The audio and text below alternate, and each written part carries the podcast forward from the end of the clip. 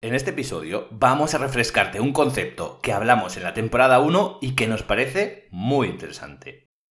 La pandemia les ha tomado a muchos por sorpresa, y esto ha hecho que algunos lugares tengan que cerrar permanentemente, y eso es algo muy feo, ¿no? Pero para otras personas ha sido su apertura para emprender un negocio o mejorar el negocio que ya tenían, adentrándose a un nuevo modelo de negocio que está siendo explotado a nivel mundial gracias a la pandemia y que tal vez va a seguir, no lo sabemos. Y bueno, ¿de qué vamos a hablar? Vamos a hablar de las Dark Kitchen. La gestión perfecta de un restaurante es una utopía. No existe, no existe. Pero también es cierto que has de apuntar a la luna si quieres llegar a las estrellas. Bienvenidos a Restaurante 10X el podcast donde desarrollamos una visión total, global, 360, para lograr el éxito en tu restaurante. Y para ello contamos con más de 10 expertos del sector que van a traernos en cada uno de los episodios sus mejores herramientas, estrategias de marketing, gestión y servicio. Tú que eres valiente, líder de tu restaurante y soñador, acompáñanos en esta utopía. ¡Arrancamos!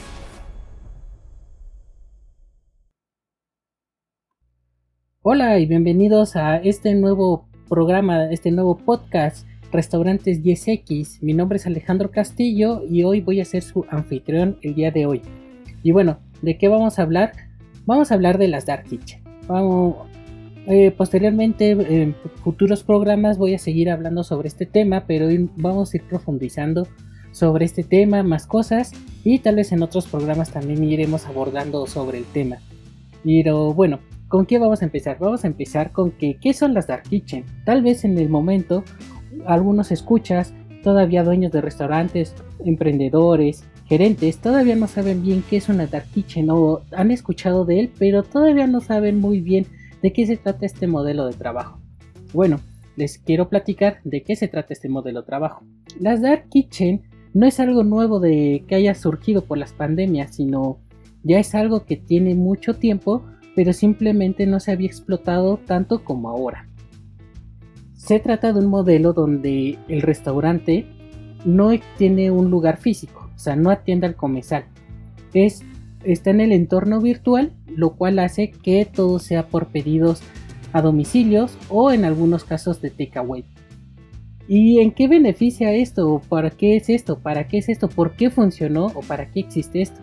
Bueno, un poquito de historia, podemos decir que estos modelos de negocios empezaron más que todo por la parte de llevar comida a domicilio. Antes no les llamaban tal vez tanto dark kitchen, pero por ejemplo la comida para llevar ya estaba fundamentando estas bases de las dark kitchen. Pero todavía se mantenía en una forma un poquito más tradicional, donde la gente los conocía por recomendación o panfletos o, lo, o veían el local y tal vez empezaban a hacer sus propios sistemas de apartados con las empresas, empezaban a hacer pedidos y los llevaban a las oficinas, a las casas, etc. etc. O simplemente era un lugar donde no tienes un establecimiento, o vamos a llamar tal vez el comercio informal, que se ponen en la calle y están atendiendo, así que piden, se lo llevan, piden, se lo llevan, piden, se lo llevan. Pero entonces, ¿qué pasó? O, cómo podemos decir que es una Dark Kitchen? ¿O en qué se basa una Dark Kitchen? Bueno, tomando estos elementos del takeaway, del servicio a domicilio, y lo llevamos a Internet, a los medios digitales. Ya dentro de los medios digitales se hace una página, se hacen redes sociales, donde tú pones tu restaurante. Y realmente tú vas a manejar tu negocio como un restaurante porque es un restaurante pero solamente maneja estos dos estilos, el servicio a domicilio y el takeaway en algunos casos. Todos por medio de redes sociales, lo cual hace que la gente no sepa dónde estás. Un primo hermano de las Dark Kitchen son las cocinas secretas, donde también nadie sabe su ubicación, simplemente para poder ir a esos lugares en algunos casos te hacen unas encuestas para ver si puedes ir o simplemente ya cuando pagas tu reservación te mandan la dirección. Tienden a tener un lugar fijo, pero vamos a decir oculto, por eso son secretos, o van cambiando de ubicaciones para mantenerse en ese anonimato. Y bueno, estos son unos modelos de negocio, pero vamos a hablar de las Dark Kitchen. Ahora, en el 2020, gracias a la pandemia, este sistema empezó a crecer mucho porque desafortunadamente muchos restaurantes tradicionales empezaron a cerrar sus puertas, lo cual provocó que perdieran el empleo muchas personas, lamentablemente cocineros, meseros, gerentes. Ahora sí que todo, un grupo de personas empezó a perder, pero al final de cuentas tenían ya los conocimientos, tenían las, las técnicas para poder emprender un nuevo negocio. Tal vez también tenían sus ahorros, pero dijeron, ¿cómo vamos a emprender este negocio? Y empezaron a traer de Estados Unidos, de Europa, de Asia, todo este sentido, este concepto, este modelo de las Dark Kitchen. Llámese también como Clown Kitchen, como Ghost Kitchen, o sea, tiene varios nombres, pero todo es lo mismo. Es formar o hacer un restaurante sin un lugar específico, solamente servicio a domicilio. Creo que ya no podemos dejarlo más claro porque ya lo he repetido varias veces. pero bueno, así que este modelo de negocios lo que hizo empezó a, abrirle las puertas a muchas personas para poder autoemplearse, generar trabajo y también darle un poco de trabajo a otras personas, porque el Dark Kitchen es un conjunto de varias personas. No solamente es la persona que formó el restaurante, porque también tenemos que tomar en cuenta la persona que reparte, la persona que está en los medios, en las redes sociales, haciendo la publicidad, el marketing, ahora sí que también estás a tu contador porque tienes que estar como un restaurante formal, tienes que hacer tus declaraciones, tienes que hacer otro tipo de cosas administrativas, pero la ventaja es que bajan muchas cosas, ahorita vamos a hablar más de las ventajas, bajan muchos tus costos, entonces esto permitió a que muchas personas pudieran emprender en esto giro de los restaurantes, esta parte de la restauración y adentrarse un poco más al, mundo, pero de una forma más administrativa. Y bueno, vamos a hablar un poquito de los pro de las Dark Kitchen.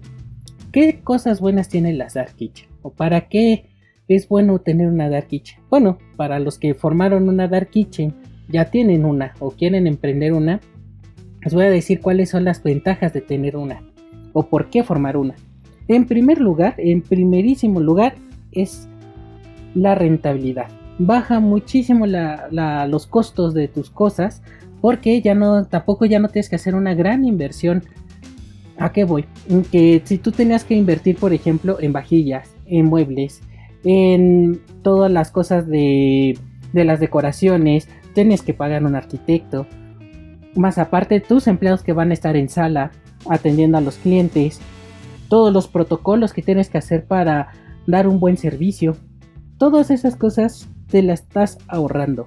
No las tiene, no tienes que invertir. ¿Por qué? Porque al final en cuentas, siendo una dark kitchen, lo único que necesitas es un lugar donde vas a poder preparar tus alimentos, almacenarlos y, y listo.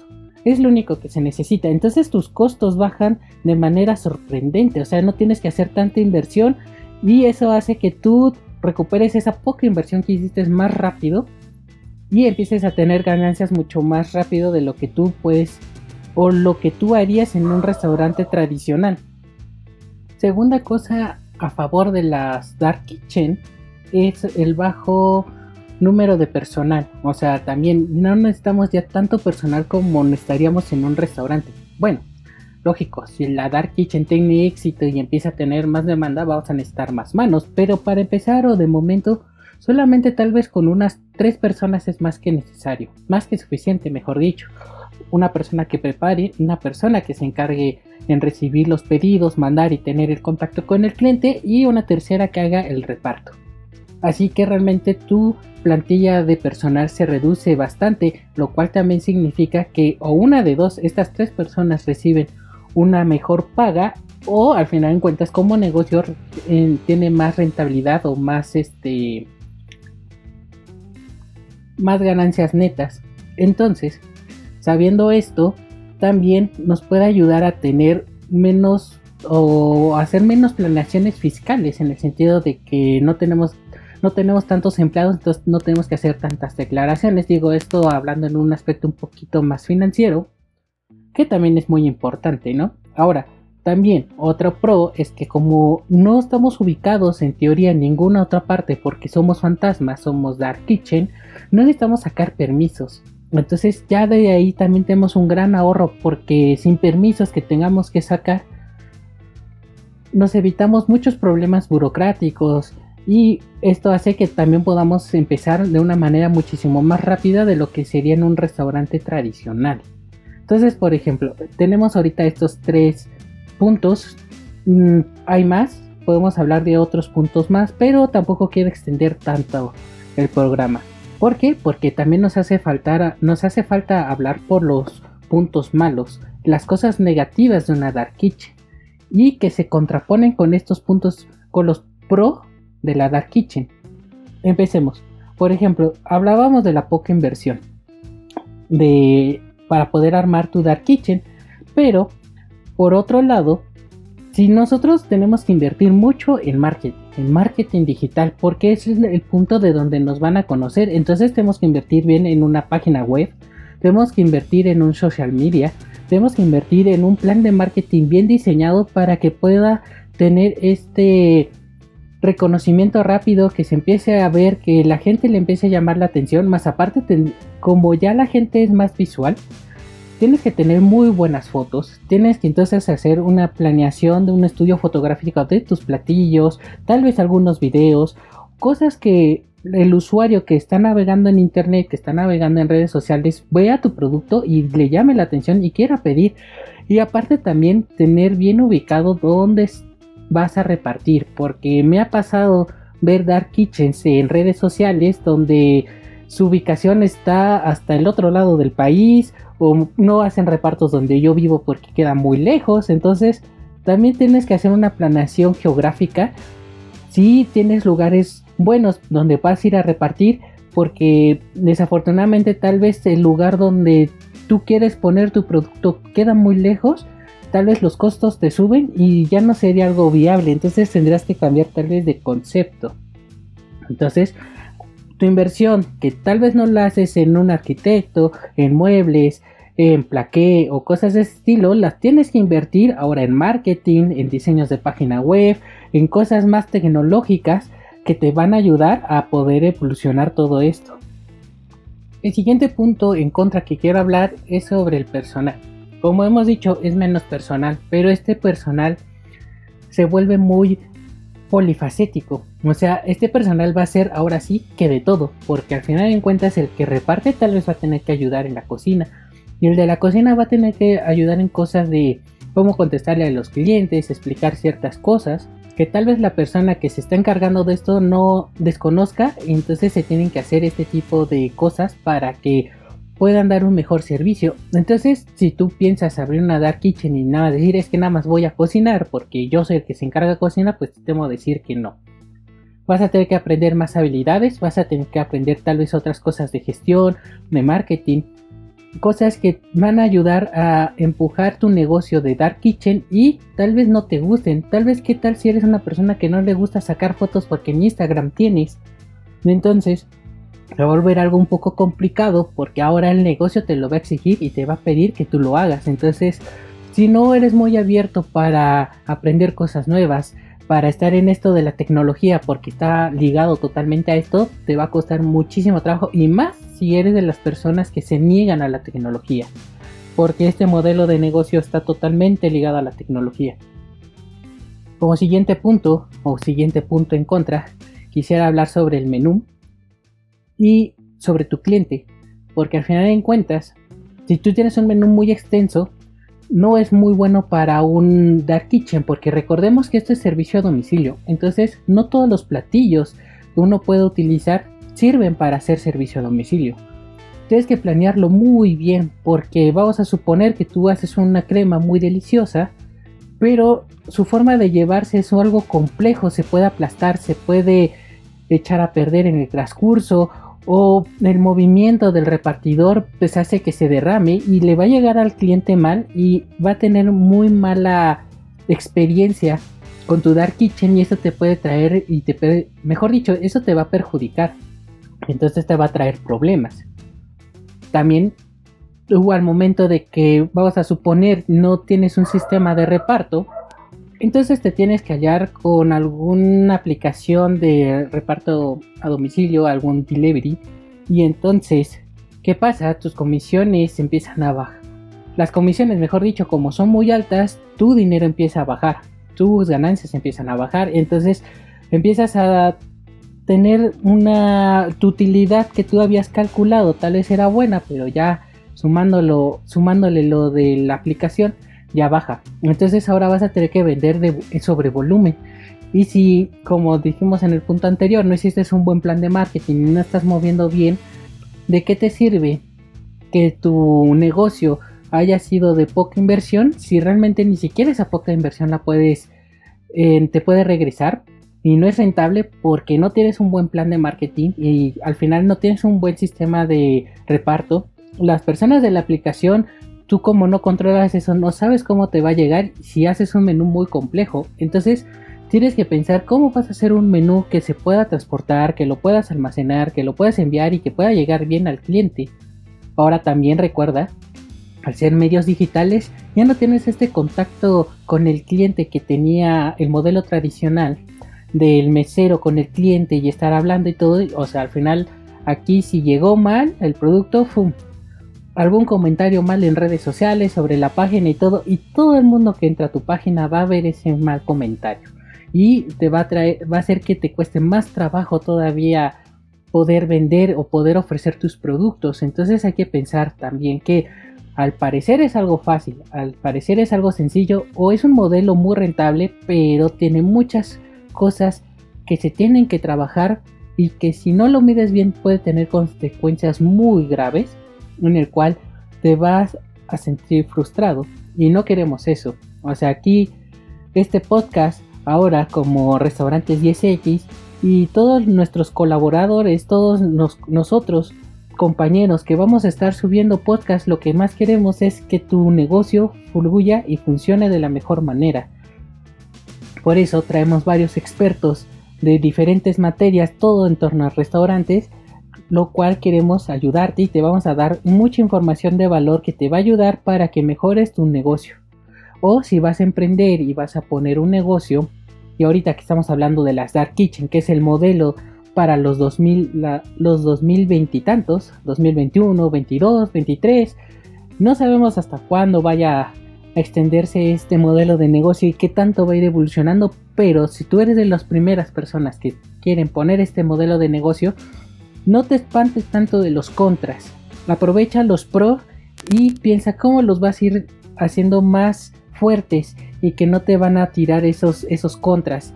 Para, o si te salen estas contras, saber cómo lo vas a resolver para que tengas un mejor movimiento y un buen inicio y vayas caminando poco a poco. Recuerda, algo muy importante en las Dark Kitchen es el costeo. Tienes que costear muy muy muy bien todos tus platillos, tu menú, tu logística de entrega para que realmente sea rentable. Porque a diferencia de un restaurante tradicional donde tú inviertes en plaqué, en platillos, en inmobiliarios, eso es tu inversión y la vas a ir retornando de acuerdo a las ventas de platillos. Pero recuerda que también aquí en las Dark Kitchen tienes más tienes menos inversión, pero tienes más costos. ¿En qué sentido? Que al final de cuentas en un restaurante tradicional no invierte en envases para desechables o envases este, para enviar y ahora tú sí lo vas a tener que hacer.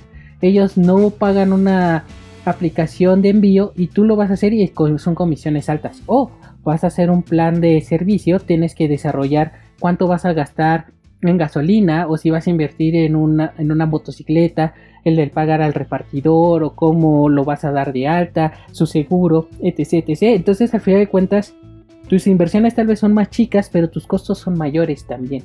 Entonces debes de crear también una buena planeación de costos para que realmente sea rentable. Algún otro contra que quiero comentar y después viene un pro es sobre al ser un modelo de negocios muy actual que está llamando mucho la atención y que la gente está muy atento a este, este estilo de negocio, está empezando a ver muchos. Y cada vez más y más y más y está subiendo. ¿Qué pasa? Estás empezando a tener una sobredemanda de producto. Demasiadas ofertas. ¿Qué va a pasar?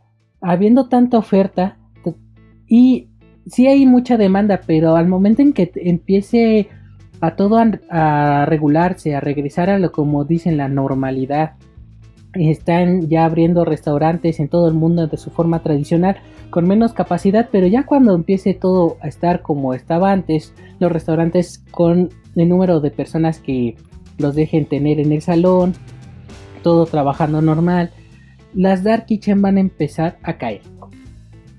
Mm, tal vez no lo han dicho en otro lugar y lo estás ahora escuchando en este podcast, pero te puedo advertir que las Dark Kitchen y muchas Dark Kitchen van a empezar a caer y van a empezar a cerrar. Porque al final en cuentas, como dije al principio del programa, para muchos tuvieron que cerrar, pero para otros empezaron a abrir.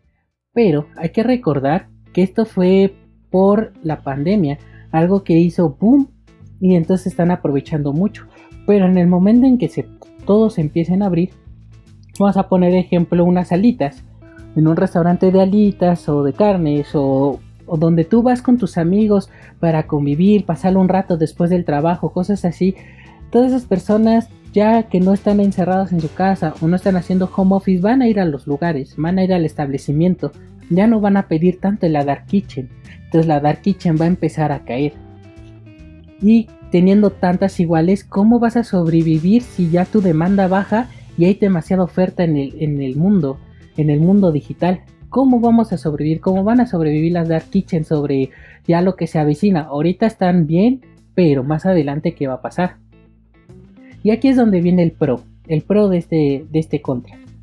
Si tú eres una dark kitchen que realmente hizo un producto muy interesante, muy valorado, que tiene un gran diferenciador, puede pasar dos cosas. Uno, que tengas tantos clientes que ya te están consumiendo y te consumen tan seguido que tengas a la inversión o hayas recuperado y ahorrado para poder invertir y poner ahora el establecimiento físico y de ahí empezar a crecer tanto Dark Kitchen como tu lugar físico. Eso sería una meta de las Dark Kitchen hasta un largo plazo, mediano plazo, que puedan llegar a un punto en que se puedan establecer de manera física para que puedan seguir creciendo. O la otra también es seguirse manteniendo como Dark Kitchens, pero empezar a abrir en diferentes sucursales para atraer más gente y recordemos que al final de cuentas esto va a ser porque tienes una propuesta de valor muy interesante. Si tú vas a hacer una dark kitchen de hamburguesas, ¿qué tiene tu hamburguesa que, que sea diferente a las demás hamburguesas de las otras dark kitchen? Tal vez tu pan es negro, tal vez usas productos orgánicos, veganos, tienes alguna forma de preparar especial, tal vez tu carne va rellena, una salsa. ¿Qué es lo que te hace diferente? Porque si entras en un medio donde hay 10 Dark Kitchens de hamburguesas y 5 Dark Kitchen ofrecen el mismo producto y solamente están peleando sobre el costo del producto y realmente no tiene nada que los diferencie, que los haga diferente a una hamburguesa que yo puedo consumir en una casa o yo misma hacerla, esas Dark Kitchen lamentablemente están predestinadas a que van a terminar cerrando, al menos de que, como dije en un principio, tenga la solvencia para ponerlo en, un restaurante físico, ya un modelo más tradicional, ya tenga clientes fieles y pueda sobrevivir. Si no, otras 5 Dark Kitchens que venden hamburguesas, pero las 5 tienen propuestas muy diferentes con cosas que les llaman la atención al público y están teniendo seguidores, tienen más facilidad de o elegir seguir siendo Dark Kitchens y empezar a abrir en diferentes puntos o abrir en un restaurante físico y empezar a, darse a conocer por ese medio. Así que bueno, aquí hasta aquí quiero terminar esta, este podcast sobre las Dark Kitchen. Espero que te haya funcionado y te haya servido para conocer un poquito más sobre este modelo de negocio. Vamos a seguir hablando sobre las Dark Kitchen porque ya siendo un modelo de negocios que no está físicamente, sale la pregunta, podremos hacer una dark kitchen en casa sin tener que rentar un lugar, un local. Lo podemos hacer desde mi misma casa. Bueno, vamos a ver posteriormente en otro programa, vamos a hablar sobre las dark kitchen en casa, si es posible, qué tan bueno es o si es viable y si es una buena idea o mala idea. También te quiero invitar a que escuches los demás programas de todos nuestros compañeros colaboradores de restaurantes 10X que traen, como te he dicho anteriormente, mucha información y muchas propuestas de valor para que tú, dueño de restaurante, gerente o emprendedor que quieres estar en la restauración, en la restaurantería, tengas más herramientas y que te funcionen para un futuro o que las apliques en este momento para que tu restaurante mejore, mejore por 10. Y recuerda, nos puedes mandar mensajes directos a nuestras redes sociales y te vamos a atender y vamos a contestar tus preguntas. Vamos a estar haciendo muchas cosas, aparte de estos podcasts vamos a estar haciendo tal vez en vídeos en vivos, webinars, se vienen muchísimas cosas, así que estate pendiente, sigue escuchando a mis compañeros y escucha todos los programas porque en cada día tenemos programas diferentes hablando de varios temas y yo, que yo creo que te van a servir mucho. Ahora te quiero preguntar, si te gustó este programa, lo, me lo vas a hacer saber si lo compartes, se lo compartes a un amigo, a un familiar. Si te gustó, haznoslo saber, te digo, con nuestras redes sociales, danos un like en la imagen o coméntanos. Y bueno, no hay más que te pueda decir. Soy Alejandro Castillo en este podcast de Restaurante 10X y te deseo mucha suerte y muy bonito día. Hasta luego.